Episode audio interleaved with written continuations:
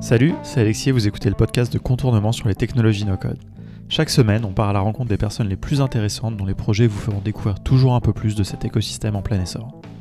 Cette semaine, je reçois Guillaume Coulon qui a cofondé OnTrain, une société très innovante dans le domaine de la formation professionnelle.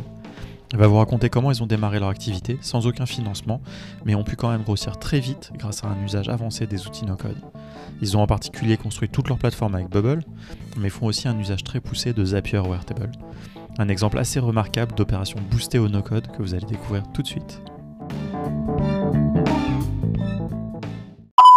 Salut Guillaume et bienvenue sur le podcast de Contournement. Merci de prendre un peu de temps dans ton été pour qu'on discute ensemble de OnTrain, la société que tu as cofondée. Euh, c'est Lucien qui m'a parlé de vous euh, pour la première fois et c'est marrant parce qu'il me, disait ouais, euh, on parle tout le temps de Comet qui a bootstrappé avec du no-code, qui ont fait 500 000 euros de, revenus annuels. C'est un peu l'étendard un peu du, du, no-code et on a un peu retourné cet exemple dans tous les sens. Et moi j'ai rencontré ces gars de OnTrain qui ont fait à peu près pareil avec du Bubble et donc forcément ça a attisé un peu ma, curiosité. Donc voilà, donc en plus on a eu l'occasion un petit peu après d'échanger, donc euh, je sais que votre histoire est, assez intéressante. Et voilà, on va en parler aujourd'hui donc dans le podcast. Euh, puis il y a un deuxième niveau de no-code aussi dans tout ça, puisque vous faites aussi des formations au no-code. En tout cas, dans le cadre de vos formations, il y a du no-code de ce sujet. Donc voilà, tu vas nous raconter tout ça. Euh, on va avoir plein de choses à se dire, mais pour bien commencer, est-ce que tu peux te présenter? Bonjour Alexis et, merci encore de me recevoir. alors en effet, euh, Untrain, nous, on a, euh, on a, comme tu dis, euh, bootstrappé cette entreprise, enfin cette startup avec du no-code. Mais pour me présenter rapidement, donc je m'appelle Guillaume, j'ai 31 ans et j'ai fait avant 7 ans de conseil, 7 ans de conseil en data marketing chez 55. L'idée, c'était d'accompagner des clients sur des sujets data et marketing pour des clients grands comptes ma... principalement grands comptes, on va dire. Et donc, du coup, euh, à l'issue de cette année, enfin de ces sept années de conseil en data, j'ai eu l'occasion de rencontrer Benoît Delaporte. Benoît Delaporte, qui est le fondateur principal d'Untrain, et que du coup j'ai pu euh, rencontrer au cours de mes années passées chez 55. Alors, on a fait beaucoup de, formations ensemble chez 55 euh, en tant que consultant. Donc, il y a beaucoup de postes hein, chez 55. On peut être consultant, on peut être expertise innovation manager, on peut être product data manager. J'ai commencé en tant que consultant, j'ai ensuite fait plusieurs postes.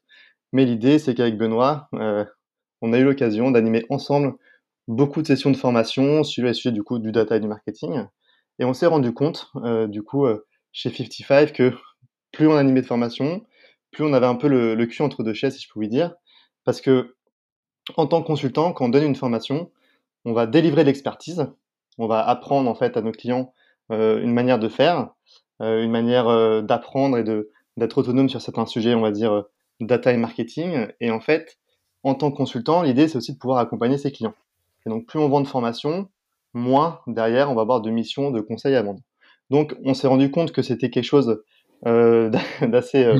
Euh, euh, on, était, on était mal à l'aise, on va dire, à l'idée de, de, faire tout son information. Et c'est vrai que c'est une offre qui n'a pas forcément été poussée à 100% lorsqu'on était chez 55. Donc, c'est pour ça que derrière, avec Benoît, on a décidé de, de monter Untrain Untrain qui est vraiment pour le coup une learning company. Euh, donc euh, l'objectif d'Untrain, notre but, c'est vraiment d'accompagner euh, des salariés d'entreprise dans leur montée en compétences via des programmes de formation, que nous on appelle des trainings, sur, les, enfin, sur les sujets pardon, du digital et de la tech. Donc la data, la tech, le marketing, l'acquisition en ligne, le product management, les sales, etc. C'est marrant, j'ai envie de rebondir euh, sur, sur un point que, que tu as évoqué. Est-ce que, est que tu dirais, du coup, sans faire de, sans forcément euh, faire un focus sur 55, j'ai envie d'élargir un peu, est-ce que tu dirais que les, sociétés de conseil n'ont pas forcément intérêt de, de trop former leurs clients? Est-ce que c'est ça un peu euh, le, ce, ce paradoxe que, que tu évoques Est-ce qu'il y a un, un, truc justement un peu bizarre là-dedans? Bah, alors disons en effet que c'est n'est pas forcément euh, le cas. Il y a beaucoup de sociétés de conseil qui ont des grosses activités de formation. En fait, c'est assez naturel hein, quand on accompagne euh, en tant que consultant un client. il a besoin, il a envie d'apprendre les sujets sur lesquels on les accompagne, et donc automatiquement, on se retrouve à faire des propositions commerciales de formation dans le cadre d'un accompagnement plus de conseils. sauf que déjà, c'est deux métiers qui sont très différents. ça, faut, faut, faut, le dire. Hein. Euh, faire et euh, apprendre à faire, euh, c'est pas la même chose. Et donc, ça, ça, ça, ça, veut dire qu'en fait, si on commence à, à, mettre de la force de consultant sur la formation, on fait moins de conseils et on a plus de valeur ajoutée à, à être consultant et donc à, faire vraiment cette activité de conseil dans, une, dans un cabinet de conseil. Et donc du coup, voilà, il se pose toujours déjà cette question, cet arbitrage entre est-ce que je veux dédier du temps de consultant à faire de la formation ou est-ce que je veux dédier du, temps de consultant euh, à faire du conseil? Donc ça, c'est le, le, premier point. Et ensuite, euh, il y a en effet euh, cette idée un petit peu de cannibalisation des activités. Euh, parce qu'en fait, si on forme trop bien euh, nos clients, évidemment, euh, en tout cas sur des sujets, on va dire, plus simples, ils n'auront pas besoin du cabinet de conseil et donc de, plus besoin de, faire appel en tout cas à une, agence ou un cabinet de conseil externe. Ils vont forcément internaliser une partie euh, des activités, euh, ce qui fait que le cabinet de conseil derrière, soit il arrive à aller euh, chercher, euh, on va dire, euh, des sujets plus profonds, plus techniques, plus strates autour de cette mission, et tant mieux, et dans ce cas-là, c'est gagnant-gagnant. Mais s'il n'y arrive pas, eh ben forcément, il va avoir une mission de formation, et ce sera un petit peu la fin. Nous, ça, nous est arrivé. Hein, chez 55 sans citer de clients, euh, du coup, de, former certains clients et que derrière, euh, on ait du mal à les récupérer. Mais c'est marrant parce que c'est un peu, c'est le sujet vraiment de l'auto, de, j'allais dire l'automatisation, non, de l'autonomisation.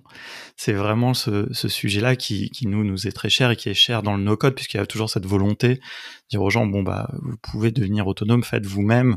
Ce côté très euh, DIY et c'est vrai que c'est il y a une partie qui peut être un petit peu euh, antagoniste euh, par rapport à ça. J'ai une autre question avant de, revenir un tout petit peu sur ton parcours.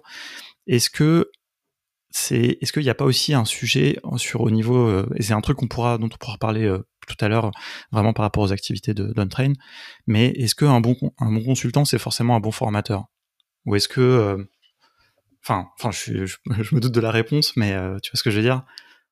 Alors en fait, un bon consultant, c'est un consultant qui d'une part euh, sera capable d'accompagner euh, de la meilleure façon possible son client, euh, donc d'être critique, d'être expert en tout cas au maximum sur son sujet. donc ça nécessite quand même de, bien avoir un, bon sens business pour comprendre les enjeux business de l'entreprise qui l'accompagne, en tout cas du département qui l'accompagne, et en même temps avoir un bon niveau d'expertise pour bah, du coup pouvoir créer de la, qui sont en mesure de créer de la valeur pour le, client. Euh, ensuite, euh, un meilleur consultant, c'est euh, un consultant qui sera capable aussi euh, de euh, mettre le pied à l'étrier du client sur certains sujets pour qu'il soit légèrement plus autonome et que du coup, il, soit en mesure, lui, de, faire grandir aussi son périmètre d'intervention en tant que consultant euh, et de pouvoir, on va dire, laisser euh, certains euh, sujets à son client pour en prendre d'autres et comme ça réussir à étendre son périmètre au sein d'un compte. voilà, la formation peut en faire partie, c'est pas forcément toute euh, c'est pas forcément le cœur de la stratégie et, souvent euh, la formation n'en fait pas partie, mais c'est une, une, possibilité, euh, mais c'est une possibilité qui peut s'avérer un peu risquée en fonction du niveau de maturité du client parce que si on, on le forme trop bien et qu'ils n'ont pas trop d'enjeux sur d'autres sujets, et bah du coup, on peut se retrouver à se couper, enfin, on va dire scier la, la, branche sur laquelle on est assise. Si je prends ouais. l'expression. Ouais, je, je. Voilà. On, on, va euh, parler un peu plus de vraiment de comment vous avez bootstrappé Untrain. Ça va être vraiment un sujet qui, qui nous intéresse. Mais euh, juste avant ça, pour comprendre un petit peu ton background, qu'est-ce que tu as fait comme étude? Est-ce que et notamment, est-ce que tu sais coder? Enfin, tu vois, c'est un petit peu la question qui revient parce que ça m'intéresse toujours de comprendre un peu les profils des, des no-codeurs. Alors, euh, j'ai fait euh, Super Héros, Elisa Super Héros, qui n'est que d'ingénieur. Euh, normalement spécialisé dans l'aéronautique, mais je n'ai pas suivi cette euh, trajectoire-là. J'ai décidé de, de, rejoindre 55 parce que j'étais passionné d'innovation et de, et de, tech à l'époque. Euh, donc, j'ai vraiment commencé 55 juste après mes études. pendant trois ans, j'ai fait du conseil, j'étais consultant, deux ans et demi, trois ans, et ensuite j'ai fait un peu plus d'expertise et d'innovation. Donc, expertise et d'innovation, c'est le moyen on va dire, euh, d'accompagner ses clients euh, d'un point de vue plus euh, tech et outils. donc j'étais plus consultant, mais j'étais vraiment expert et on les conseillait sur des, des choix d'outils à mettre en place pour collecter la donnée, pour traiter la donnée, pour la visualiser. et on était vraiment mis en avant-vente, en après-vente sur les différentes missions de consulting. pour être garant en fait et faire rayonner l'expertise tech de 55. Voilà, donc ça c'était mon deuxième poste. Et mon troisième poste c'était Product Data Manager où là j'étais vraiment côté on va dire plus outils tuyauterie de données pour nos clients. Et donc je mettais en place des pipelines de données. Donc c'était beaucoup plus tech pour nos clients. Et notamment l'objectif était de servir en fait des activations marketing du scoring, du clustering, euh, du retargeting, à l'aide euh, de, euh, à l'aide de pipelines de données qu'on mettait en place chez eux. Voilà, donc là c'était beaucoup plus tech. j'ai appris à coder ici. Je, je, code en, toute humilité, je, code juste sur du SQL. et encore c'est le langage le plus simple qu'une personne puisse apprendre. L'idée c'est de savoir requêter des bases de données, donc j'ai l'occasion de faire des requêtes un peu plus avancées que simplement requêter une base de données. l'idée c'est que moi j'ai appris juste ce langage de, programmation là. Euh, je passerai celui que j'ai pu apprendre quand j'étais en école où j'ai tout oublié. Ok. Euh, moi je suis pas, forcément développeur, je suis. D'accord, pas forcément de dev web euh, classique de HTML. Ok. Zéro dev web, zéro dev HTML. J'ai une lecture, on va dire, de ce code. Je, je peux le comprendre parce qu'en fait, à force d'avoir vu passer des langages de programmation, j'ai, on va dire que j'arrive quand même à prendre un peu de recul et à identifier ce que fait euh certaines euh, balises, euh, ce que font pardon certaines balises ou autres. Mais par contre, en effet, je me considère pas du tout comme développeur et je ne saurais pas développer un site internet. Ok. Non, c'est, j'aime bien toujours prendre un petit peu de temps pour justement établir un petit peu les, les conséquences, les, les conséquences, les compétences. Je suis pas bien réveillé ce matin, décidément. Euh, les compétences, tu vois, pour, parce que voilà, comment est-ce que tu abordes, tu vois, le bubble par exemple, tu vois, parce que souvent, encore hier, hein, j'ai eu un call avec quelqu'un, il me disait ouais bah pour euh, ouais pour bubble il faut être développeur quoi, pour utiliser bubble, tu vois. Et je trouve que là-dessus il y a beaucoup de choses à démystifier, c'est un peu un des enjeux du, podcast. Mais dis-nous, alors raconte-nous un petit peu vraiment le début de d'Untrain. Moi j'adore les histoires un peu d'entrepreneurs et surtout euh, quand c'est bootstrappé. Alors en effet, donc nous euh, Untrain, hein, je le répète, mais on, on se définit comme une learning company. Donc on organise des trainings, des sessions de formation pour euh, des salariés d'entreprise. On, a deux formats pour ça. On a un format one-on-one euh, que nous on appelle training duo. Et là c'est vraiment une sorte de mentoring entre un expert. Alors juste ouais, pour revenir un petit peu sur notre méthode avant de, rentrer dans le détail euh, et de et parler de la plateforme. Mmh. En fait, déjà, on fait que du sur-mesure. On est convaincu nous que pour bien accompagner des salariés d'entreprise, notamment en B2B, euh, chaque salarié a sa spécialité, sa spécialisation, euh, son périmètre d'intervention, et donc du coup, et ses objectifs aussi, euh, enfin, professionnels, mais qui, qui, lui sont personnels au sein de l'entreprise. Donc du coup, voilà, l'idée c'est de pouvoir coller au maximum sur leurs enjeux de montée en compétences. C'est pour ça qu'on est convaincu qu'il faut faire du sur-mesure. Donc tous nos programmes de formation sont faits sur mesure.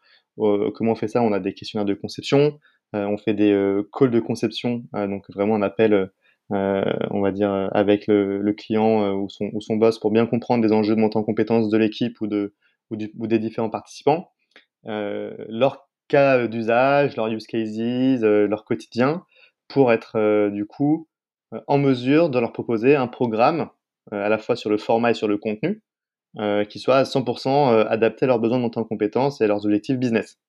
Ça, c'est le premier sujet. Ça, c'est, on va dire qu'on a tiré ça de, de notre euh, casquette de consultant, mais euh, c'est euh, super utile en tout cas quand on, accompagne des grands comptes. le second, le second parti pris qu'on a, c'est que pour bien former, nous, on est convaincus qu'il ne faut pas passer par des formateurs de métiers comme font beaucoup d'organismes de formation, mais nous, on passe par des experts de métier. C'est-à-dire qu'en fait, chez Untrade, on a constitué la plus grande communauté d'Europe de d'experts en poste. Donc c'est des experts trainers, chez nous on les appelle les trainers, euh, qui euh, sont en poste dans les plus belles boîtes tech euh, comme Google, Blablacar, Backmarket, Doctolib, Conto. Et on va dire que c'est ces salariés d'entreprise, donc qui sont des trainers, qui vont, qui d'une part maîtrisent hyper bien les sujets sur lesquels on, on accompagne nos clients, donc la data, le market, l'acquisition, les sales, etc. Bah, c'est ces personnes-là en fait qui vont prendre un peu de leur temps pour animer euh, des trainings conjointement avec Untrain et partager leur expérience. Donc du coup, c'est l'expérience de terrain euh, hyper actionnable, hyper activable, euh, et c'est Untrain en fait derrière qui garantit le cadre pédagogique, qui fait que derrière on a une véritable expérience de, de, de, formation qui est à la fois hyper qualitative d'un point de vue expertise, puisque ce sont ces personnes-là qui connaissent très bien leur sujet qui, qui animent les formations, et aussi d'un point de vue expérience pédagogique, puisque Untrain garantit vraiment tout le cadre pédagogique autour de la formation. Voilà. Et donc du coup, euh, ça étant dit, on s'était dit que euh, pour faciliter euh, l'organisation de ces formations, en, fait, la, la, genèse, elle vient aussi des premières formations qu'on a organisées. Euh, on s'est dit, ok, on va mmh. accompagner des clients. Alors, au départ, c'était le Crédit Agricole, je sais plus si, si je me souviens, si, si je me souviens bien. Euh, et en fait, on s'est aperçu rapidement bah, que organiser une formation, alors c'est bien d'avoir un expert, c'est bien d'avoir un organisme de formation. À l'époque, on se définissait comme organisme, maintenant on est un peu plus grand. Euh, mais en fait, on se retrouve rapidement à envoyer euh, beaucoup de mails. Euh, c'est-à-dire qu'il y avait des échanges de mails, euh, de 70 mails dans une même boucle pour valider les participants, valider la date de la mmh. formation, valider le contenu de la formation, etc., etc. C'est vite pénible et en fait, on s'est, on, s'est dit, ok, si on veut proposer vraiment de la valeur autour de cette formation, il y a quand même beaucoup de choses à faire d'un point de vue, on va dire, automatisation ou simplification, mmh. on va dire, du parcours de l'organisation de la formation, pour être sûr qu'on puisse euh, consacrer nous notre valeur ajoutée, non pas à envoyer des mails pour organiser la formation, mais plutôt à, à euh, affiner le programme pédagogique, à choisir le meilleur expert, à garantir la meilleure expérience client pour la formation. c'est pour ça qu'on s'est dit, est-ce qu'il n'y aurait pas une plateforme à développer? Une plateforme qui va permettre Ouais, non, juste une petite question justement avant, avant de faire ce, ce constat, juste une petite question qui, qui m'intéresse aussi moi de mon point de vue un peu aussi d'organisme de, formation. Est-ce que vous avez fait des recherches sur les outils qui existeraient potentiellement pour vous simplifier la vie? Tu vois, avant de vous dire il faut, il faut développer quelque chose, ou est-ce que le constat, euh, tu vois, c'était tout de suite de se dire il faut nous faire, il faut faire un truc sur mesure quoi? Alors bah du coup c'est un très bon point parce qu'on s'est posé la question. Euh, et au départ, en fait, on, a utilisé d'autres plateformes. On est passé par 360 Learning au début, euh, qu'on a intégré euh, chez le client, et on s'était dit à quoi bon développer une plateforme? Il y a forcément des outils en marque blanche qui peuvent proposer cette solution et du coup nous simplifier la tâche. Sauf que nous, en fait, toutes les plateformes qui existent, elles sont très bien pour partager du contenu, pour gérer des participants, etc. Mais elles sont pas spécialement euh, construite autour de l'organisation de la formation. D'accord? Et c'est vraiment là où, il y a où on a eu des points bloquants, c'est qu'en fait, ça ne nous empêchait pas d'envoyer les 70 mails, le fait d'avoir la plateforme. Euh, limite, on devait en envoyer plus parce qu'il y avait des euh, accès supplémentaires, etc. Mais par contre, le partage de contenu, de toute façon, nous, on crée des mini-sites sur Google au départ pour leur partager le contenu de la formation. Donc, à ce niveau-là, ça, c'était pas forcément plus pénible. Par contre, euh, ça n'enlevait pas les boucles sur euh, le choix des dates, euh, sur le, quel participant par date, sur échanger avec son trainer en amont de la formation, sur le fait que le trainer puisse découvrir le profil des participants, qu'il puisse découvrir les besoins de montée en compétence des participants. Tout ça, en fait, les solutions du marché, elles ne proposent pas ça. Ou en tout cas, on n'a peut-être pas bien, on n'a peut-être pas assez cherché, mais on l'a pas trouvé. Mmh. Et donc, on s'est dit, il, il, manque quelque chose et on a besoin, nous, pour garantir une expérience unique de formation et une, expérience surtout de qualité, euh, on a besoin en fait de cette plateforme qui vient simplifier l'organisation des sessions de formation. Donc on s'est dit, ok, euh, il y a quelque chose à aller chercher, il y a un outil à aller chercher, euh, il y a une plateforme à aller chercher, donc on a réfléchi un petit peu, et à l'époque on s'est dit, bon, on allait partir sur Bubble. Pourquoi? Parce que ça coûtait pas cher et que les promesses étaient là. donc c'est vrai que ça remonte à deux ans et demi maintenant, donc Bubble a bien grandi depuis. Euh, mais donc, euh, je pense aussi à l'image euh, des, startups comme Comet que tu vas citer, qui avaient déjà pu, on va dire, bootstrapper leur activité avec du Bubble. On s'est dit qu'avec le no-code, il y avait peut-être un, un tour à jouer, tout simplement. Hmm. C'est intéressant, je pense que beaucoup de gens vont se reconnaître un peu dans le constat que tu as fait autour de la formation et notamment la formation en présentiel ou des sessions de formation sur mesure. Euh, je veux dire, euh, je pense qu'on a beaucoup de gens ont fait ce, ce constat. il y a des, des, des, discussions régulièrement, même sur le sur le Slack. Je crois même que c'est pas plus tard que ce matin. Euh, Kevin et Florent échangé là-dessus sur cette nécessité de, faire un, outil ou de faire son propre outil. Tu vois, je sais qu'il y a des gens qui travaillent, il y a les gens d'auto qui ont fait leur propre plateforme sur sur Bubble. Alors à chaque fois dans des contextes différents, mais c'est un, une vraie problématique que nous on connaît bien et tu l'as très bien exprimé, donc c'est très intéressant. partant de ce constat, du coup, vous êtes lancé sur votre euh, sur voilà sur le développement de Bubble, enfin le développement de la plateforme avec Bubble. Ça, ça a été fluide. Tu, comment tu t'es formé déjà ça? Comment Enfin, une fois que vous avez, tu, tu, nous as bien expliqué pourquoi vous avez choisi ça, mais comment après tu t'y es mis quoi? Est-ce que c'est toi déjà qui qui, qui t'y es mis ou? Alors euh, du coup, ce qui s'est passé, c'est que moi j'étais pas encore arrivé dans l'entreprise à, à, ce moment-là. Euh, C'était Benoît Delaporte euh, qui avait euh, donc pris l'initiative sur ce sujet. Il s'était posé la question de prendre un, au départ, avant de passer sur Bubble, hein, je ne l'ai pas précisé, mais lorsqu'il s'était dit qu'on allait monter un produit euh, en interne, euh, donc euh, il s'était posé la question de passer par des vrais développeurs, mais il avait fait le ratio coût et il s'est dit euh, pour que pour tester un produit, en tout cas, c'était pas forcément la bonne approche. C'est pour ça qu'il s'est, on va dire, dirigé vers des outils no-code. Et ensuite, une fois qu'il a choisi notre code, il s'est euh, rendu compte que Bubble pouvait être euh, une solution pertinente, notamment parce que Stéphane Boudmi, je ne sais pas si euh, vous le connaissez, il a monté notamment Hacker House, euh, lui avait conseillé, euh, qu'il se connaissait, de passer par du Bubble. Donc, avec ce constat-là, il a rapidement, lui, essayé de monter la plateforme et par manque de temps, il estimé qu'il fallait prendre quelqu'un. Euh, et donc, euh, il s'est orienté, euh, et c'est assez marrant le, choix qu'il a fait, et c'est un très très bon choix, vers un développeur Epitech en troisième année. Euh, ou même en deuxième année de mémoire, donc euh, qui s'appelle Dorian Gonzalez, euh, qui fait maintenant du freelance, qui est très bon sur Bubble. Et qui du coup, lui, cherchait un stage. Et donc il a trouvé un, stagiaire pour construire cette plateforme de code. Et donc, son choix était assez, euh, assez euh, unique parce qu'il aurait pu s'orienter vers euh, directement des no-code spécialistes, mais il s'est orienté vers un, un, développeur. Et donc, t'en parlais tout à l'heure sur le fait que quelqu'un qui doit faire du Bubble, c'est forcément un développeur. Euh, c'est pas forcément un développeur. Moi, je suis convaincu que tout le monde peut, tout le monde qui a une, une certaine logique euh, d'architecture euh, et qui connaît un petit peu les sujets autour des bases de données peut euh, on va dire, se lancer euh, sur euh, un développement de produit comme Bubble. mais là, le choix qui avait été fait, c'était de prendre en effet un deuxième année chez Epitech pour ce projet no code. Donc c'est avéré être un bon choix puisque du coup Dorian à lui tout seul en tant que stage a pu développer le MVP puis même la V1 et la V2 et la V3 de la plateforme de manière autonome. C'est-à-dire qu'en fait il y avait juste euh, moi qui suis arrivé ensuite, euh, qui euh, était, on va dire, son interlocuteur privilégié. je lui donnais la direction à prendre, gérais toute la roadmap produit, je gérais les features à développer, et ensuite, c'était lui qui les implémentait, et moi, j'ai testé.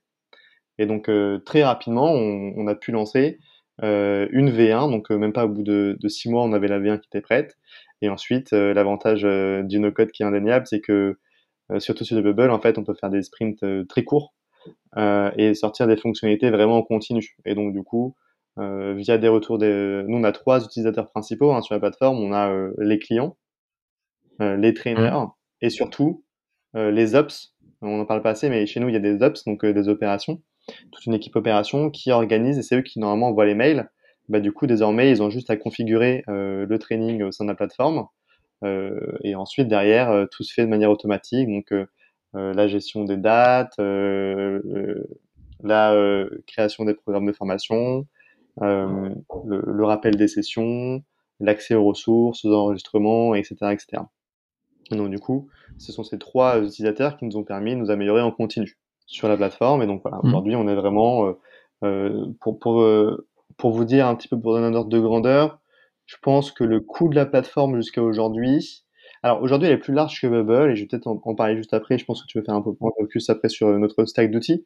Mais si on, on, regarde rapidement, euh, faut, euh, je, je, pense que le coût total euh, de la plateforme de développement sur deux ans, elle doit situer en, autour de 15 000 euros et euh, peut-être un peu moins. Donc, euh, ce qui est euh, relativement faible pour la valeur ajoutée que ça crée et vis-à-vis -vis du, du, temps qu'on y a passé, c'est assez incroyable. Et ça, quand tu évalues ça, c'est vraiment le coût, ce que ça, vous a coûté, pas forcément le temps humain. C'est alors le coût de la solution, donc des, des différents solutions qui gravitent, donc des outils qui gravitent autour de notre stack d'outils, euh, les Zapier, euh, les Bubble, euh, les Airtable, etc. Et c'est également le coût de humain de développement, parce qu'on était avec des stages. Donc du coup, un stage, forcément, ça coûte moins cher qu'un, enfin, un développeur en, stage, ça coûte moins cher qu'un développeur full stack en CDI. Ouais. Ah non, c'est clair. Et euh, du coup, aujourd'hui, et effectivement, après, euh, ça, m'intéresse de voir un petit peu où vous en êtes euh, par rapport à, cette évolution. Mais donc, du coup, qui c'est qui maintient la plateforme? Comment vous avez internalisé ça? Est-ce que vous avez toujours des stagiaires? Est-ce que c'est un, un poste maintenant? Enfin... Alors aujourd'hui, donc on est deux, bientôt trois sur la plateforme. donc on va, dire qu'on est trois, bientôt quatre. Il y a d'une part Dorian qui, qui n'est plus stagiaire, qui, a, qui est maintenant en freelance, qui à, on va dire, la legacy technique de la plateforme mmh. qui, lui, euh, travaille en freelance pour nous, de temps en temps. Donc, euh, pas du tout en full-time, mais euh, il nous donne des, des, coups de main quand on, on va buter sur une chose que lui, il avait pu développer auparavant. on connaît tous ce que c'est que la dot technique, ces sujets-là. Donc, voilà, l'idée, c'est que il puisse nous dépanner lorsqu'on a, lorsqu'on a un souci. Donc, je lui en remercie d'ailleurs. ensuite, on a un CDI en full-time qui s'occupe lui euh, de gérer euh, la plateforme Bubble et aussi toute l'archi no-code de manière générale qu'on a pu mettre en place chez Untrain. et moi-même qui y consacre une partie de mon temps où je gère, on va dire vraiment plus la partie product management, donc vision produit, retranscription des besoins et de la vision en roadmap produit, en user stories, et ensuite priorisation et, et développement. Ok. Donc, voilà. Et alors, du coup, il y a, un truc euh, qui, m'intéresse vraiment, c'est. Tu vois, on, on, a beaucoup cette vision de Bubble, d'un outil pour faire des marketplaces, pour faire des, tu vois, des produits un peu euh, euh avec un accès direct au client. Je sais pas comment dire, customer facing quoi. Je, des fois, j'arrive pas à trouver le, bon mot en français aussi. Mais tu vois, il y a beaucoup cette vision là. Et toi, finalement, de ce que je comprends quand même, vous, on est vraiment dans un pur cas d'usage de Bubble, qui est à mon avis le meilleur cas d'usage en réalité, mais d'outillage interne, quoi. De justement d'outils pour les ops. Nous, on est très euh, focus chez Contournement sur les ops, mais nous, on a cette vision des ops très euh, modulaire, Airtable, Zapier, euh, etc. Alors que là, vous, vous avez un, une approche un petit peu plus, mais et que tu vas nous, nous, après nous exposer, mais un petit peu plus monolithique entre guillemets, avec un bubble qui fait le gros euh, socle de ce que je comprends, mais vraiment dans un usage très euh, opération, quoi. C'est-à-dire que vous avez fait un, outil sur mesure qui vous facilite la vie pour faire exactement ce que ce que vous voulez faire, et donc qui remplace des choses sur l'étagère que vous n'avez pas trouvé, comme tu nous disais euh, tout à l'heure. Je sais pas, c'est quelle est ta vision un peu là-dessus, ton retour d'expérience, enfin. Ouais, tout à fait. Alors du coup, nous, euh, pour être un peu plus précis, Bubble, c'est vraiment notre solution euh, qui va être euh, ce que tu appelles toi client facing, donc qui sera utilisé principalement par le client. Donc nos, deux clients, hein, les trainers d'un côté et les participants, donc les salariés d'entreprise de l'autre. mais également avec un usage interne pour les opérations qui vont créer des trainings sur la plateforme. Donc en fait, lorsqu'on a un nouveau training à organiser, les ops vont euh, créer le training via la plateforme Bubble, donc ils ont un back-end. Euh, ils vont mettre le nombre de participants, ils vont euh, ajouter les différents participants, ils vont créer une entreprise si jamais elle n'existe pas. C'est vraiment un, travail d'onboarder, euh, ce qu'on peut dire onboarder dans, dans le jargon euh, lorsque on parle d'un vrai outil SaaS. Bah, c'est un petit peu ça. L'idée c'est que nous, on a des opérations, cette équipe, c'est vraiment en charge déjà de créer les entreprises, de créer les, profil des participants. Euh, à terme, tout ça sera automatisé, hein, mais pour l'instant, ça ne l'est pas. Euh, de créer les profils des participants, de créer le training associé, et ensuite, euh, donc une fois que tout ça c'est fait, lorsque les participants et les trainers se connectent, ils, ont, ils sont autonomes sur l'organisation de la formation. Donc, bien sûr, l'équipe opération reste en, support, on va dire par email, par téléphone. mais l'idée, c'est qu'on a quand même réussi à réduire cette boucle infinie de mail à euh, quelques échanges par mail. Parce que moi, en fait, je fais euh, l'objectif principal. Je fais une petite distinction justement, tu vois, avec c'est quand même vous êtes sur du complètement sur du B2B. Vous n'avez pas, euh, tu vois, ce truc de les gens viennent sur votre plateforme. C'est comme les clients viendraient sur Airbnb, se créer un compte, mettre leur truc à louer, gagner de l'argent, etc. Tu vois. C'est pour ça que pour moi, c'est ce truc, c'est un peu la face cachée parce que c'est de l'interne entre guillemets, même si effectivement c'est vos clients tu vois mais ce que tu vois ce que je veux dire c'est pas on peut pas venir enfin ou alors peut-être que je j'ai je, je mais tu vois, on peut pas venir sur OnTrain euh, s'inscrire à une session de formation comme ça en étant quelqu'un de random ou commencer à faire euh, c'est pas une plateforme quoi. En effet c'est pas une alors c'est pas une plateforme d'un point de vue B2C où les personnes peuvent s'inscrire à des sessions de manière simple ou même B2B2C dans le, dans le jargon un peu plus expert où en fait des, des plateformes comme 360 Learning c'est du B2B2C mmh, elles vendent leur SaaS leur outil à des entreprises mais les utilisateurs finaux euh, c'est euh, des euh, individus vraiment aussi parce qu'ils sont vraiment très nombreux à utiliser, à, aller browser du contenu, enfin aller parcourir du contenu en ligne. Nous, on est un peu, on est vraiment B2B, et donc en effet, c'est impossible d'accéder à la plateforme si jamais on n'est pas au préalable enregistré au sein de la base de données. Donc c'est à ce niveau-là, c'est très sécurisé. Et ensuite derrière, une fois que euh, la personne a décidé, enfin, doit suivre une session de formation, donc euh, le salarié doit suivre une session de formation, euh, il a un accès, il peut se connecter et il peut accéder au contenu de formation, au trainer, il peut donner, compléter des questionnaires de conception pour affiner le programme pédagogique, tout ça, tout ça. Et donc là où je voulais un peu donner un peu plus de détails, apporter plus de détails, c'est que derrière, Bubble, c'est pas notre outil principal. Enfin, c'est notre outil principal, mais c'est pas le seul, pardon. Euh, derrière, on a quand même une grosse connectique euh, avec euh, la suite Google d'un côté, donc notamment Google Calendar pour organiser les sessions de formation, c'est bien d'envoyer une invitation, Zoom pour les sessions visio ou Microsoft Teams, ça dépend des. chaque entreprise a son fait son choix de stack d'outils et parfois c'est compliqué d'avoir Zoom chez l'un et Teams chez l'autre. Euh, et euh, bien évidemment, c'est intégré aussi avec euh, Airtable. Où Airtable, on a créé vraiment notre outil d'URP, de RP pardon, où on va avoir toutes les informations de tous nos trainings, de tous nos trainers, de tous nos participants, qui sont vraiment recensés dans une grosse database Airtable. Et donc aujourd'hui, il y a une connectique entre Airtable et Bubble. À terme, à, terme, ce qui se passera, je pense, et c'est un peu la vision qu'on va mettre en place euh, d'ici la fin de l'année, c'est que derrière, euh, les ops auront juste à remplir le Airtable et euh, tout sera créé automatiquement sur Bubble, sans qu'ils aient forcément besoin d'aller dans, dans, Bubble. Et pourquoi ne pas avoir utilisé la, la, base de données de, de, de Bubble, enfin justement à ces fins de, de stockage de toutes ces informations et de tu vois, qu'elle est tout aussi euh, performante, euh, voire même euh, les Alors, on utilise plus de lignes. On utilise tout à fait la, base de données Bubble. Hein. En fait, les utilisateurs, ils existent sur Bubble. On va jamais connecter Bubble en direct sur la database Airtable. Ce serait beaucoup trop long d'un point de vue efficacité. C'est pas du tout l'idée. Par contre, l'idée, c'est de simplifier, on va dire, l'expérience de, l'équipe opération. Et donc, c'est encore, c'est pas sûr qu'on avance comme ça, mais en tout cas, on se dit, euh, on va éviter de leur faire faire deux fois la même chose. Euh, donc du coup, soit ils compléteront uniquement. Euh, aujourd'hui, en fait, l'équipe commerciale, comment ça se passe, c'est que l'équipe commerciale vient remplir des lignes de lead dans la base de données Airtable. Et en fait, cette ligne, elle contient un peu toutes les informations sur le, client, avec les participants, avec les sujets de la formation, etc. Et donc, du coup, on se dit qu'on peut exploiter cette information pour nourrir un peu toutes les, toutes les données et les, les, besoins d'information de l'équipe opération. Et donc, en fait, on se dit, il y a peut-être un passerelle à faire entre les deux, sans forcément que l'équipe opération ait besoin de, tout réécrire. Mais voilà, donc là, c'est juste pour l'optimisation. Mais pour terminer sur la stack, enfin, sur la stack technique, pardon, on a vraiment Bubble pour la partie vraiment outil, la plateforme, qui est connectée. Donc, en fait, ce qui se passe, c'est que lorsqu'une une personne va organiser sa session de formation notamment sur le format de mentoring 101. Euh, donc euh, le participant va, va, se connecter, le traîneur va se connecter, vont se connecter tous les deux.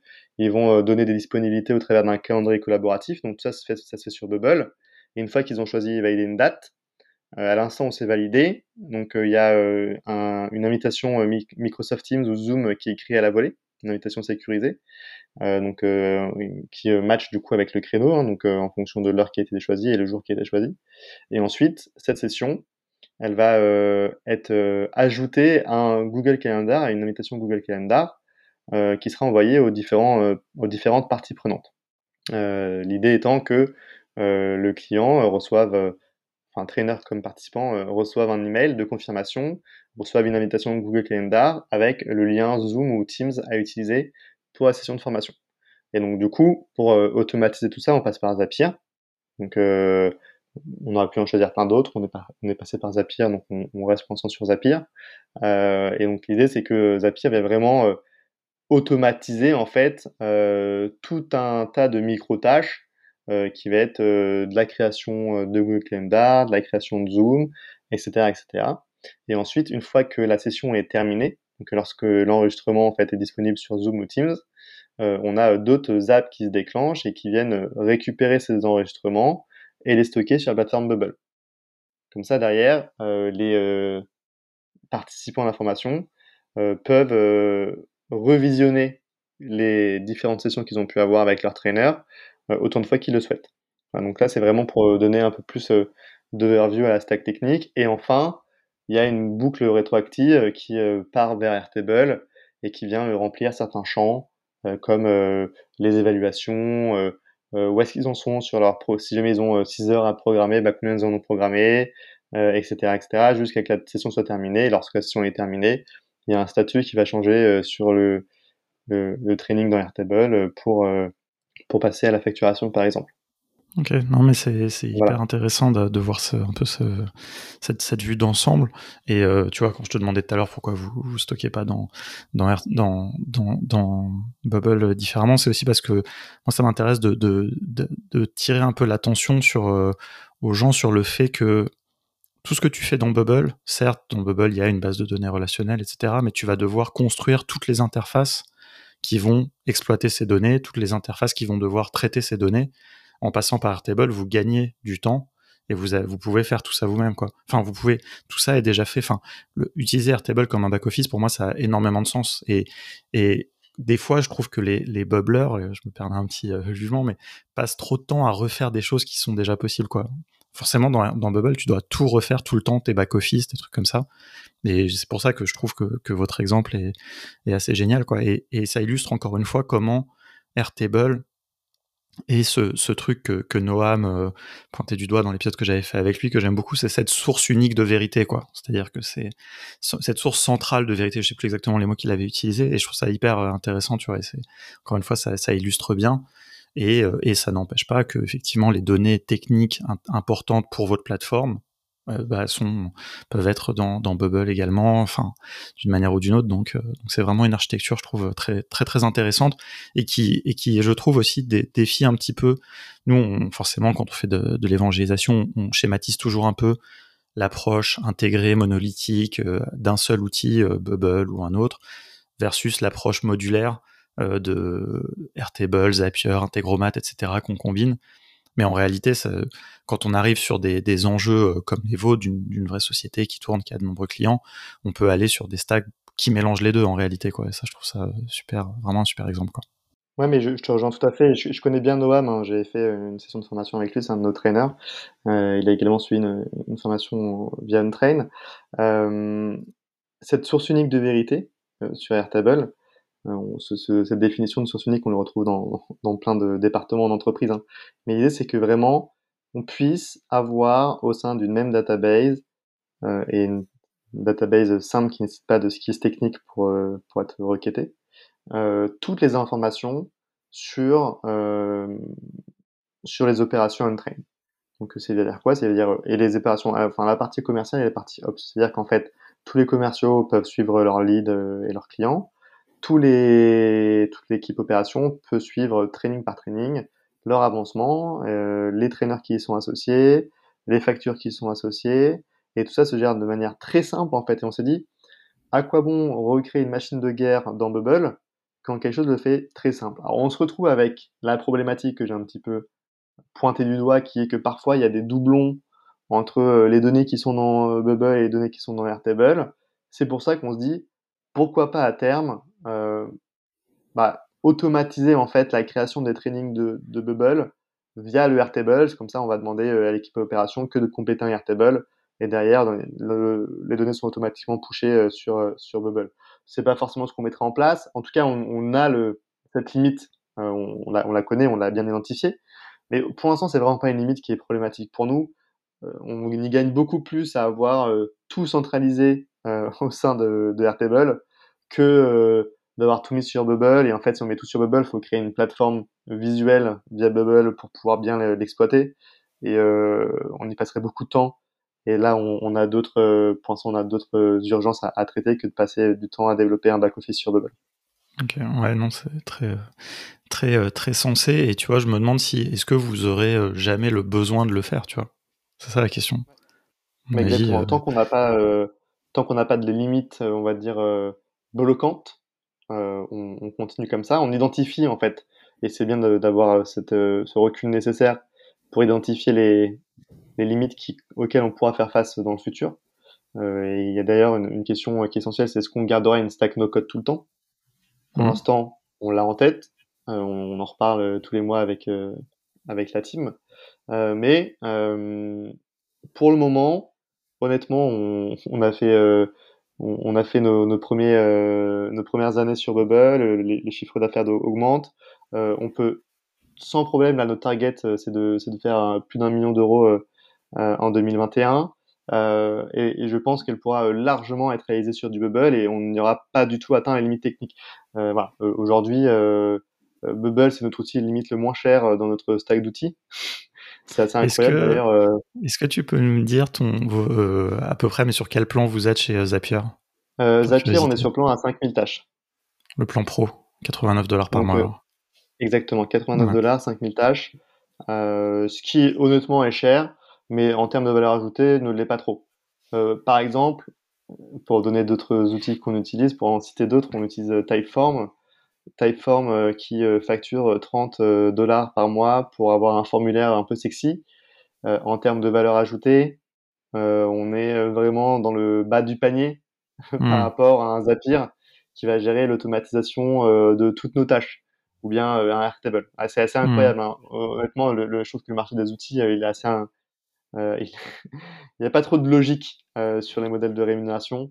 Euh, quand on voit que Bubble, le premier plan, il commence à 5 dollars par mois ou à 9 dollars, je sais plus, euh, et qu'on peut faire des, des, produits qui sont très robustes versus euh, un Typeform où il faut débourser 400 euros par an pour, pour avoir un formulaire un peu sympa qui nourrit une base de données où on peut pas en faire grand chose. Voilà, ça c'est mon avis personnel. Je, non mais c'est intéressant. C'est intéressant parce que j'ai jamais eu encore euh, trop de, de, de, points de vue comme ça et, je, et je, je, vois ce que tu veux dire. Et tu vois, c'est là où je trouve ça intéressant sur ce marché des outils, enfin sans aller trop dans, dans, dans le produit, mais c'est euh, des fois des outils très ciblés qui font très bien quelque chose peuvent se permettre aussi effectivement de, de facturer plus cher. Et c'est euh, assez intéressant. Ça, c'est vraiment une discussion de, de product manager, mais je trouve qu'il est, qui est tout à fait intéressante. Mais c'est vrai que la manière dont tu l'as décrit, tu vois, très franchement, j'avais jamais vraiment pensé comme ça. Mais parce que moi, je dis souvent, nous, on est on est sur un plan pro euh, Zapier, et très franchement, je suis hyper content de payer ça tous les mois parce que le, temps que ça me fait économiser, je le matérialise dans ma tête, tu vois, et, je peux même quasiment le convertir en argent, quoi. Typeform, c'est vrai que bon, bah, quand je reçois un formulaire qui a été soumis avec Typeform, je suis content. J'étais content quand j'ai créé le formulaire, mais je, je matérialise pas autant parce que ce formulaire, de toute façon, c'est pas, je ne serais pas allé chercher les questions à la main, etc. Donc c'est un peu différent l'appréciation du. C'est une question de perception. C'est une question de perception et c'est une question d'utilisateur. Je pense que qu'un typeform, euh, je vais peut-être me faire un peu taper sur les doigts, mais c'est pour une équipe marketing. L'équipe marketing, elle n'est pas très tech et donc elle va y avoir beaucoup de valeur euh, et elle sera prête à mettre beaucoup d'argent pour avoir quelque chose qui euh, va lui générer des leads. donc forcément, elle va pas euh, percevoir de la même manière euh, le ratio euh, prix retour sur investissement. Parce qu'en fait de toute façon elle a pas le choix parce qu'il n'y a pas trop d'autres outils enfin en tout cas ils sont pas hyper connus. Et en plus elle avait l'habitude d'envoyer des mails et maintenant ou, un Google Form. Et elle s'est dit en vrai c'est vrai qu'un Typeform bien sympa c'est quand même un peu plus un peu plus marketeux en tout cas et ça a créé une, une image plus euh, plus premium de l'expérience utilisateur et donc ils seront prêts à mettre 30 dollars par mois. Euh... Moi, je suis pas complètement. Enfin, je trouve que tu. Euh... Non, mais c'est hyper intéressant. Mais tu vois, je trouve que ce que tu euh, sous-estimes un petit peu, c'est aussi la la, la la, la qualité de l'ergonomie pour la création du formulaire. Tu vois, c'est-à-dire que ce, c'est cette équipe marketing dont tu parles, et pour elle, utiliser Jotform, c'est beaucoup moins cher, mais franchement, c'est beaucoup moins agréable et facile à utiliser. Et comme tu dis, ces marketeurs, ils sont pas forcément techniques, dans Typeform, il y a quand même une, je trouve, une aisance. Et euh, si je, tire, je trouve que Tally est encore mieux là-dedans. Mais du coup, Tally, ils sont pas du tout chers, donc euh, c'est pas un bon exemple. Mais tu vois, dans cette la, la création, tu vois aussi euh, a de la valeur. Tu vois, tu payes le, le design, l'ergonomie, les experts de, du X qui ont produit ça, quoi. Bon, j'ai ça peut-être pour les défendre un peu, je sais pas, mais c'est je, je qu'il y a de la valeur là-dedans, pas que dans le résultat final, tu vois, du formulaire, quoi. Non, mais en plus, je, je, je pousse un peu l'exemple un peu loin. Moi, j'ai des traîneurs chez chez Typeform, euh, ils sont euh, ils sont très bons et ils sont et je, je, je, reconnais la qualité du produit qui est évidente. Euh, et je dis juste que le marché de pricing, c'est l'offre et la demande, hein, mais on va faire des cours d'économie. Mais le, le, le, marché des outils, d'un point de vue pricing, il est un peu inégal. Euh, quand, ah, on est d'accord. En tout cas, il n'y a, y a, pas de, il y a pas forcément de, de, de leçons à en tirer sur sur le modèle de, de rémunération des, des, outils parce que c'est un peu, on, on, peut trouver vraiment tout quoi. Donc euh, ça c'est ça c'est euh, non, mais c'est c'est très intéressant en tout cas parce que je tu vois c'est une opinion quand même qui est commune tu vois on n'en parle pas souvent mais il y a quand même pas mal de gens tu vois qui disent régulièrement quand même Typeform c'est cher etc bon on va arrêter de focuser sur sur Typeform mais on, on, a la même discussion sur Zapier en fait. Nous on nous dit souvent pourquoi vous utilisez Zapier et pas Integromat c'est beaucoup moins cher. Tu vois le prix euh, tout ça bon on pourrait faire tout un épisode là-dessus mais il y a un, un dernier point dont j'aimerais parler rapidement quand même c'est c'est l'aspect plus pédagogique Hein, de vraiment de on-train. Tu, tu le disais, vous avez une vraie, euh, je, pense sincèrement, approche euh, innovante. En tout cas, vous avez euh, décidé d'avoir une, une approche différente. Moi, j'ai une question quand même parce que tu as évoqué tout à l'heure le fait que vous pensez, tu vois, que que les experts vont, vont être les meilleurs formateurs, les experts en poste. Ça, cette nuance aussi importante. Enfin, j'ai remarqué que tu vous dites tout le temps vraiment expert en poste. Est-ce que, enfin, moi, j'ai quand même une, petite réserve là-dessus. Ça m'intéresse vraiment de. Je, vois très bien le fait que les gens soient en poste et, qu'ils soient experts, ça valide, qu'ils soient dans des ce qu'ils peuvent apporter. Par contre, comment est-ce que vous vous assurez qu'ils sont pédagogues, tu vois? Parce que moi, je, juste pour vraiment boucler mon exemple. Moi, je travaille beaucoup avec des développeurs. Alors ça dépend un peu parce que je pense qu'il faudra que tu nous dises un petit peu un petit peu plus précisément sur quoi vous formez parce que tu l'as rapidement évoqué. Mais tu vois, par exemple, des très bons développeurs, malheureusement, sont rarement des bons pédagogues, tu vois. Et ça, je l'ai vu à Saint-Plon, on a formé des, des, gens par milliers, et très franchement, c'était très dur de trouver des bons, des bons formateurs. Et souvent, c'était pas des très bons développeurs, tu vois. Ouais, je vois, je vois tout à fait. de toute façon, c'est une question que beaucoup de personnes euh, nous posent, que ce soit côté euh, client euh, que investisseur. mais alors déjà, pour répondre à ta question sur les métiers sur lesquels on forme, donc on a cinq grandes verticales. On forme au métier de la data et l'analytics donc euh, le tracking, la collecte de données, euh, la mesure de la performance, euh, le conversion rate optimization, donc tout ce qui va être amélioration des parcours utilisateurs pour maximiser le taux de conversion, au e-commerce, à la data science, à la data architecture, à tous ces sujets-là. la deuxième verticale qu'on a, c'est le marketing et l'acquisition en ligne. Donc là, ça va être l'inbound marketing avec l'acquisition organique le SEO, le content marketing, les stratégies euh, d'acquisition gratuite, tout ça. Euh, l'acquisition payante avec euh, le SIA, le display, le social ads, les stratégies multicanaux, multileviers, etc., etc. donc ça c'est le deuxième grand volet qu'on a, c'est la partie marketing et acquisition. Ensuite le troisième c'est le product management et la tech. Donc dedans on met toute la partie product, définition des roadmaps, euh, organisation de produits en entreprise, euh, rôle du product manager, la partie design avec euh, tout ce qui va être UX, UI, parcours utilisateur, design thinking et méthodes d'amélioration de l'UI et de l'UX. également la tech, et donc dans la tech, on va avoir une partie langage de programmation dur, HTML, CSS et les, et les langages de back-end également. Euh, mais euh, surtout euh, la partie cloud, la partie cloud qui est un peu moins maîtrisée, enfin un peu moins connue en tout cas, mais qui est grandissantes en entreprise et les architectures cloud. Donc comment on développe des applications 100% dans le cloud, quels sont les enjeux, qu'est-ce que c'est que le cloud, l'agilité dans le cloud, les DevOps, les sujets d'infra, d'archi, de monitoring, etc. Donc ça c'est beaucoup plus tech et c'est souvent orienté équipe IT. et en, la quatrième verticale qu'on a, c'est la partie sales. Donc dans la partie sales, on va vraiment avoir la partie prospection dure, donc avec la lead gen, avec donc lead generation, donc génération de lead, l'organisation des équipes commerciales avec les SDR, les account managers, les, account exécutives, les onboarders, etc. on va également avoir les, plus la stratégie sales, donc comment on définit une stratégie commerciale, quelles sont les méthodes de pitch, quels sont les l'argumentaire de vente à mettre en place. Euh, et quels sont les outils qui vont permettre de, de piloter tout ça, avec notamment un gros volet qui va être le Sales Analytics. Donc Sales Analytics, c'est euh, comment mesurer la performance commerciale de son euh, activité commerciale.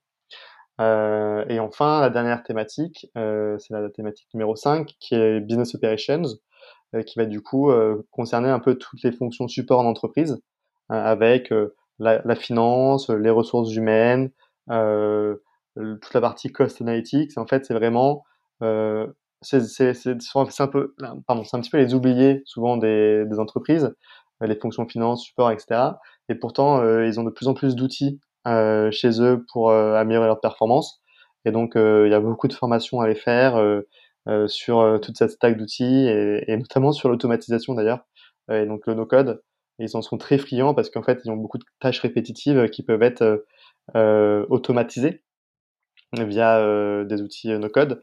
Et du mmh. coup, euh, eux, ils peuvent gagner euh, en productivité et se concentrer sur les tâches à plus forte valeur ajoutée. Ça, c'est pour notre offre de formation qui est, qui est relativement large. Euh, et donc, du coup, euh, on, a, on a cinq grandes verticales.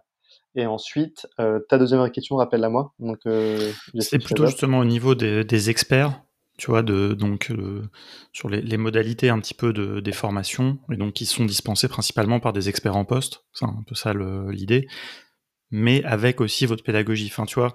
Et du coup, la question c'était un peu, est-ce que euh, comment vous faites pour être sûr que tous ces experts soient des bons pédagogues aussi, des bons formateurs? Et du coup, en effet, euh, comment on fait? Bah déjà, nos traîneurs, il y, a trois. On va dire qu'il y a trois grands points. Le premier point, c'est que nos traîneurs, on va les chercher euh, dans des entreprises qui ont quand même une renommée internationale. on va dire que quand on va chercher un traîneur chez Back Market, chez Doctolib, de base, en tout cas pour valider son expertise, on sait qu'elle est présente euh, et qu'elle est, euh, hmm. qu'elle est grande et qu'elle est forte. Pourquoi? Parce que euh, je déteste dire ça parce que c'est pas du tout euh, ce que je ce que je pense, mais c'est comme euh, les sorties de grandes écoles, HEC, Polytechnique, il y a moins de chances de se planter sur un sur un recrutement. Pourquoi? Parce que logiquement, ils sont censés avoir eu un filtre et on est sûr que c'est des bosseurs, etc., etc. Et donc, du coup, bah, je, suis moins euh, je suis moins d'accord avec ça, avec le côté école qu'avec le côté entreprise. Autant, je pense que le point, enfin, que tu vas dire sur les entreprises est très vrai. C'est-à-dire que tu peux pas rester en poste à être un expert dans une boîte si t'es pas vraiment bon dans ce que tu fais. Autant euh, dans les écoles, je pense que c'est plus discutable. Mais bon, ça, ça peut être encore un autre sujet d'épisode. C'était plus pour faire un exemple euh, facile à, à, prendre en main. Et d'ailleurs, moi, j'ai dit, hein, je, je suis pas vraiment aligné avec ça. L'idée, c'est qu'en fait, logiquement, quand on va chercher un expert chez Back Market, bah, euh, il aura euh, logiquement une expertise qui est reconnue euh, sur le marché, parce que sinon il resterait pas chez Back Market, parce que Back Market, ils se payent que les meilleurs, grosso modo. Et donc du coup, là, on a un premier filtre qui garantit la qualité. ensuite, il y en a deux autres. déjà, il y a chaque trainer va faire un entretien de 30 minutes avec l'équipe en charge des, des trainers chez Untrain.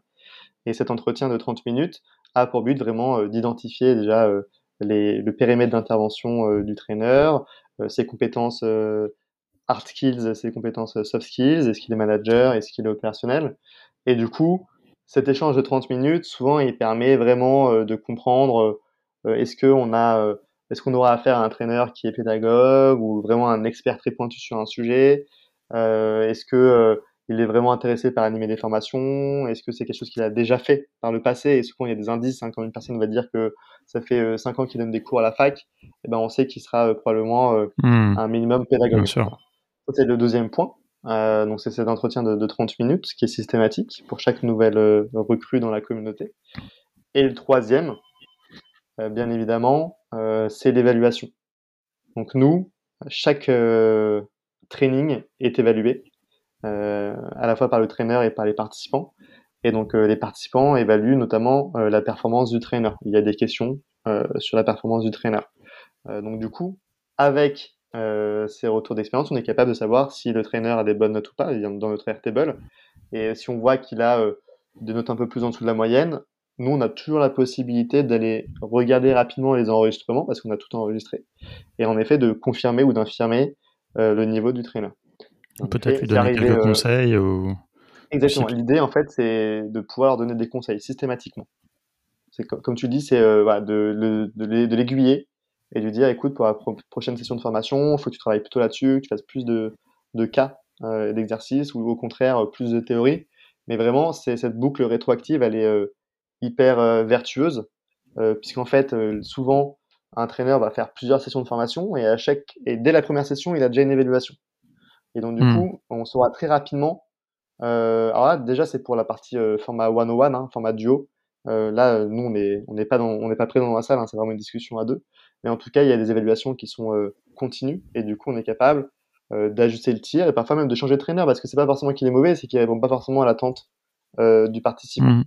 Donc, ça nous arrive de temps en temps de changer de traîneur et, souvent le traîneur vient lui-même nous voir et dit en fait, bah là, c'est plutôt un besoin d'UI. Moi, j'étais plutôt sur du X. Je pense que je ne sais pas la bonne personne.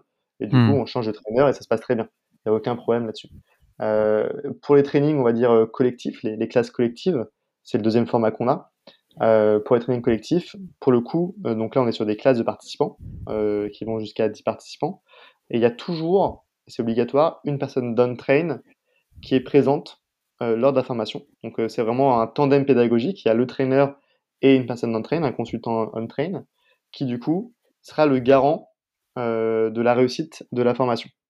Et donc, il est là pour euh, accueillir les participants, il est là pour s'assurer que tout le monde participe bien, il est là pour introduire le trainer, il est là pour euh, s'assurer qu'il y a un bon niveau d'interactivité, euh, et du coup, il, s'occupe aussi du timekeeping, etc. Ce qui fait que on vient encore offrir ce cadre pédagogique. Et quand bien même euh, le trainer, lui, euh, n'est pas un, fin pédagogue, il y aura toujours cette personne non-train qui sera là euh, pour garantir cette expérience de training et de pédagogie. Donc ça, c'est essentiel. Et la dernière chose que je peux dire, c'est le salon bonus, parce que j'ai déjà eu trois. Donc la hmm. quatrième, c'est euh, on envoie systématiquement, que ce soit pour le format one-on-one ou le format collectif, on envoie systématiquement à nos trainers des guidelines, euh, des guidelines qui lui permettent euh, bah déjà euh, de bien constituer son support pour le format collectif ou de bien comprendre les attentes euh, qu'on a de lui sur un format one-on-one, donc duo, et euh, aussi lui donner, on va dire, des billes pour assurer un bon niveau de pédagogie euh, lors de la formation. donc, euh, avec tout ça, euh, on arrive, on va dire, à garantir une, expérience de, training unique et réussie, tant sur l'expertise que sur la pédagogie. C'est vraiment, enfin, je trouve que vraiment ce, modèle que, que, tu décris est hyper, hyper intéressant, vraiment innovant et unique en tout cas. Euh, après, il faut voir les, résultats que, que, ça donne, ça, ça a l'air très intéressant. Euh, et, je trouve qu'il y a un truc d'ailleurs que tu n'as pas souligné, alors qui, qui n'est pas lié à la pédagogie, tu vois, mais ce, il y a l'expertise et puis il y a l'expérience, tu vois. C'est-à-dire que moi, je trouve ça hyper intéressant que si je, je, me veux, je veux me faire former à l'UX et à lui, si c'est un mec de back market qui va me former, il a l'expérience, il a travaillé sur un site, une plateforme dont l'UX et lui est exceptionnel, quoi. Par exemple, enfin, tu vois, si je prends l'exemple de Back Market, je suis complètement fan de ce qu'ils font.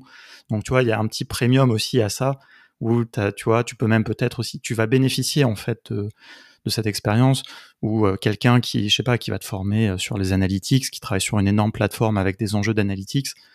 Tu vois, c'est parce que ça, c'est un des problèmes, tu vois. Si, on, si je retourne le truc, les formateurs de métiers qui sont des, des que des bons formateurs, souvent, il leur manque l'expérience. Tu vois, ça, c'est un des problèmes qu'on avait dans le dev. Les mecs étaient très bons pour expliquer des choses très simples. Par contre, ils n'avaient pas eux-mêmes l'expérience, ils n'étaient pas toujours à jour aussi. Ça, c'est une vraie problématique chez les formateurs professionnels. Ils sont, tu vois, il y a encore des gens qui forment depuis des années à Office, etc., qui se mettent jamais à jour. Enfin, et ça, c'est une vraie problématique. Et ça, par contre, tout ce volet-là, votre modèle, je trouve, le, le, balaye complètement, quoi. Enfin, tu vois, on fait euh, complètement une force, quoi. Ouais, c'est tout à fait l'idée en fait, c'est que ces formateurs de non pas de métier mais de terrain, mm. si je puis dire, euh, donc ces experts en poste euh, qu'on appelle nous des traîneurs, euh, ils ont ils ont l'expérience, ils ont l'expérience, comme tu disais, d'une entreprise et d'un quotidien autour d'un métier. Donc en fait, c'est que c'est des personnes qui font au quotidien, qui font face à des problématiques, qui font face à des transformations de boîtes, mmh. qui ont des enjeux très forts d'un point de vue business. Et du coup, bah, quand bien même ils ne seront pas les meilleurs, les meilleurs pédagogues du monde, ils vont apporter tellement de valeur sur les conseils, les recommandations, l'expertise qui sera hyper concrète et actionnable, euh, qu'en fait, on se situe limite à la croisée, et euh, on le dit de temps en temps, euh, entre, on est un peu une frontière floue parfois avec le limite du conseil. Dans le sens où, en fait, il y a des traîneurs qui, sont, qui vont animer une formation, et en fait, eh ben, ils, vont, ils, vont, vraiment travailler sur l'UX ou sur, sur, un parcours utilisateur très précis en termes d'exemple bah, de l'entreprise qu'ils vont former. Et en fait, bah, ils hmm. ressortent, ces, participants ressortent déjà avec euh, le lendemain quelque chose à mettre en place ou à continuer euh, à mettre en place. Euh, donc c'est super valorisant. on n'est plus sur de la, formation théorique avec des exercices parce qu'ils font tous des exercices, mais on, est vraiment sur de, de l'actionnabilité immédiate pour les participants au travers de ces profils d'experts en fait. Et souvent en fait les, retours qu'on a de, la part de nos euh, participants lorsqu'ils évaluent les traîneurs ou la formation, c'est euh, euh, typiquement ça va être un tel était parfait, il comprenait exactement mes besoins, on avait des problématiques similaires entre son entreprise et la mienne, et du coup hmm. bah ça m'a tout de suite débloqué et j'ai pu avancer. Et d'ailleurs, et je l'ai peut-être pas précisé, mais comment on choisit l'expert, donc le traîneur pour une entreprise, bah, il y a deux grands axes de sélection. Le premier axe, bien évidemment, c'est l'expertise. C'est qu'en fait, si on a une formation euh, en euh, data science, eh ben, on va aller chercher des data scientists, ça c'est évident, euh, qui ont une bonne année des bonnes années d'expérience. Donc ça, c'est la partie expertise. Mais également une, expertise sectorielle. Ça, c'est important aussi, c'est qu'on va toujours essayer d'aller trouver des trainers qui connaissent bien le secteur d'activité de l'entreprise, soit parce qu'ils sont dans un domaine euh, on va dire, euh, qui est rattaché, euh, soit parce qu'ils l'ont été dans le passé, ils ont travaillé pour des concurrents ou autres. En tout cas, ce diptyque expertise secteur fait que derrière, il y a vraiment une, expérience d'apprentissage qui est unique et qui est centrée sur les besoins de montée en compétence du salarié qui est formé. Super intéressant. Euh, bah écoute, merci de nous avoir partagé tout ça. On commence un petit peu à dépasser le, temps. J'aurai encore plein de questions, mais le mieux c'est qu'on peut-être on, poursuivra un petit peu cette discussion sur le Slack de No Code France où tu es présent. Donc voilà, quand je partagerai l'épisode, si les, auditeurs ont, d'autres questions un petit peu pour prolonger là-dedans. Peut-être si je peux me permettre une dernière question, juste parce que ça c'est, j'ai quand même envie de savoir, mais comment vous recrutez les experts? C'est vous qui allez euh, contacter Est-ce qu'on peut vous contacter? S'il y a un expert en poste, il peut vous contacter. Alors en effet, il y a deux canaux de recrutement. Euh, le premier, euh, donc c'est nous, on fait grandir la communauté de sans cesse. Hein, donc on, accueille beaucoup de, nouveaux traîneurs et s'il y en a qui sont intéressés pour être traîneur marketing, no code ou autre, qui n'hésitent pas du coup à postuler directement sur le site internet. Il y a une page nos traîneurs et dans la page nos traîneurs, il y a un bouton nous rejoindre. Euh, donc euh, du coup, il euh, n'y a pas de souci. vous pouvez même mettre un Slack sur sur, sur Slack et j'y répondrai avec plaisir. Et donc du coup, on fera ensuite cet entretien 30 minutes. ça c'est le premier volet de recrutement. Le second, en fait, c'est lorsqu'on a des sessions de formation qui, qui, sont à venir, ou en tout cas on, on sait qu'on va avoir beaucoup plus de besoins sur un sujet marketing ou sur un sujet product dans les mois à venir, nous, on va nous-mêmes chasser des profils via LinkedIn euh, donc euh, ça, ça s'apparente à de la chasse RH, euh, sauf que on a un taux de réponse qui est hyper satisfaisant parce que aujourd'hui, en 2021, après malheureusement cet épisode Covid, euh, on va dire qu'il y a un peu une transformation du marché de l'emploi et les personnes aiment bien cumuler un petit peu des jobs et donc ce, ce, côté un peu digital nomade aussi fait que et ce côté aussi 100% remote ou en tout cas avec pas mal de télétravail font qu'il y a une nouvelle organisation du travail et que les traîneurs ils, veulent prendre un peu de temps pour eux pour faire autre chose que leur euh, euh, métier, que, autre chose que leur euh, hmm. que leur poste principal. Et donc du coup ils vont prendre un peu de temps et ils sont très friands de ce genre d'initiative. Euh, donc voilà, il y en a qui font euh, de la poterie et il y en a d'autres qui donnent des, des formations avec OnTrain. Mmh. Ouais, j'imagine, je vois plein de, de, de, bons côtés à ça. Et eh bah ben, écoute, merci beaucoup pour tout ça. Euh, Est-ce que euh, pour te contacter, donc on a dit qu'il y avait le Slack, sinon c'est quoi les, les, canaux? LinkedIn, Twitter? LinkedIn, euh, Slack, le site internet. Il y a un beau typeform, vous allez voir, qui, qui, qui est disponible sur le site internet. donc voilà. Est-ce que vous documentez un peu ce que, ce que vous faites, un peu la, la partie no-code, tout ce qu'on a évoqué un peu dans la première partie, ou pas trop? Sur euh, la plateforme, sur, pardon, sur le site internet? Ouais, ou je sais pas, oui, un petit peu comment, je sais pas, vous on fonctionnez. En parle On n'en parle pas trop, faudrait qu'on en parle plus. On, a beaucoup de choses à faire. On voudrait aussi un peu démocratiser ce qu'on a pu faire nous, euh, en faisant une série de publications sur LinkedIn, en mettant aussi, euh, on va dire, en offrant notre, notre structure d'outils, notre architecture d'outils, nos codes pour que les, les gens puissent s'en inspirer c'est quelque chose qu'on a dans les petits papiers, mais qu'on n'avait jamais eu le temps de, mettre en place. Mais euh, on l'espère en, en 2021, ça sera fait. Cool. Bon, bah, j'espère pour vous. Euh, merci beaucoup et bah, à très bientôt. alors. Merci beaucoup, Alexis. Salut.